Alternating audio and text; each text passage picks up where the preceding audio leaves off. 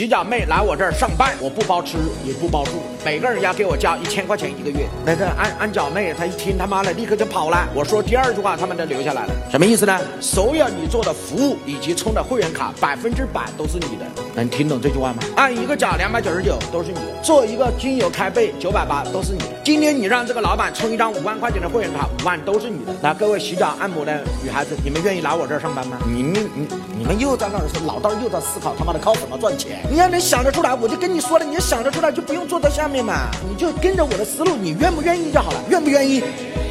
这很简单吧？你来我这儿上班，你给我交一千块钱，我提供场地，我提供硬件，我提供房间，我提供 LED 屏，我提供所有的东西。你来我这儿创业，我这个地方总要付租金吗？我这个地方给了你硬件，按摩椅不用你买吗？电视装修不用你买吗？我全部搞好了，你来我这儿创业，交一千块钱一个月，难道不值吗？然后所有赚到的钱都是你的。你看这个问题又来了，我们怎么赚钱？你看我们的思维就是这样。你要知道，当员工疯了，当客户都来我们店了，赚钱不是顺其自然的事情吗？把钱分开，把收入链分开，你赚赚你的，我赚。我的，那我再问一下，老板，一个洗脚城，如果我有三十个技师，每个人交我两千块创业基金，一个月是不是有六万的创业基金？我是不是把房租、水电基本上可以保本了？哎，各位同意吗？这样的话，是不是大家一起来我这创业，把这个门店的租金、把水电全部给打平了？然后员工赚员工的服务的钱，我赚他服务衍生品的钱。哎，各位同意吗？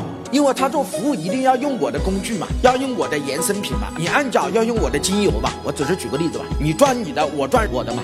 有人说王老师，他充了五万的卡，那他把五万拿走了不服务怎么办？非常简单嘛，你充了五万的卡，按照你提供多少次服务嘛，每做一次服务我就给你结算嘛。所以这样的话是不是门店也没有风险的？告诉我是还是不是？然后员工会非常把他的客户服务好，你相信吗？哎，因为非常简单，因为他今天再也不是一个普通员工打工的心态，而是一个创业老板致富的心态，他会把客户关系维。哇，充两万、充五万都是谁的？是我的，这个力量最强，比你教任何东西的杀伤力都要强。